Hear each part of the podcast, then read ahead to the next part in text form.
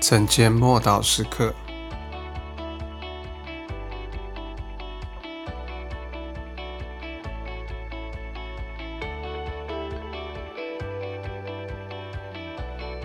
等候。路加福音二十四章四十九节：我要将我父所应许的降在你们身上。你们要在城里等候，直到你们领受从上头来的能力。耶稣从复活的清晨直到升天的日子，都一直在教导门徒有关天国的事，而门徒们仍然有许多的困惑，面对将要来的事情，实在是没有什么头绪。那个改变。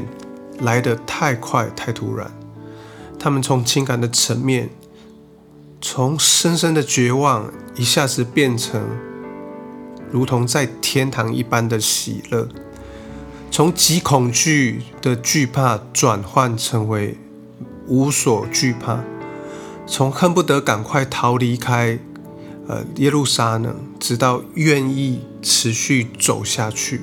虽然彼得曾经回去重操旧业，就是捕鱼的旧业，但神却呼召他继续往前，从走回头的路转向走向十字架的路。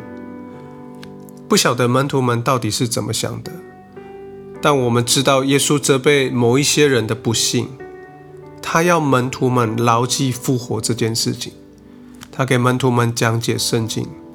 把每个书卷里面写到关于他的地方，关于他的死亡，关于他的复活，关于他的升天的事，全部都讲给他们听。然后他指示门徒们要等候，接着便再一次离开他们。万事皆需时间才能够成熟，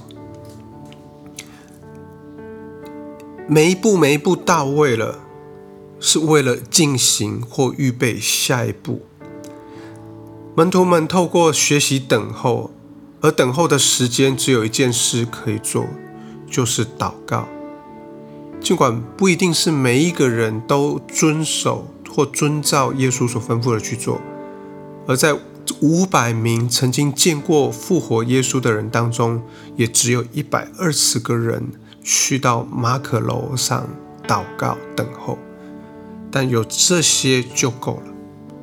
其实他们并不晓得将会发生什么样的事情，只知道耶稣的吩咐应许必定成就，而且耶稣也必定赐下帮助。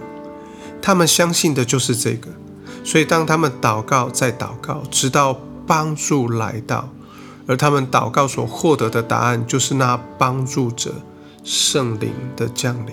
我们一起来祷告，主啊，当做什么都使不上力的时候，唯有祷告能够帮助我们；当看起来没有任何事情发生的时候，看起来没有任何盼望的时候，只要我们愿意祷告、等候，就有事情会发生。主，我感谢你。因为你总是在我们祷告的时候回应我们，帮助我们。谢谢主，奉主耶稣基督宝贵的名祷告，阿门。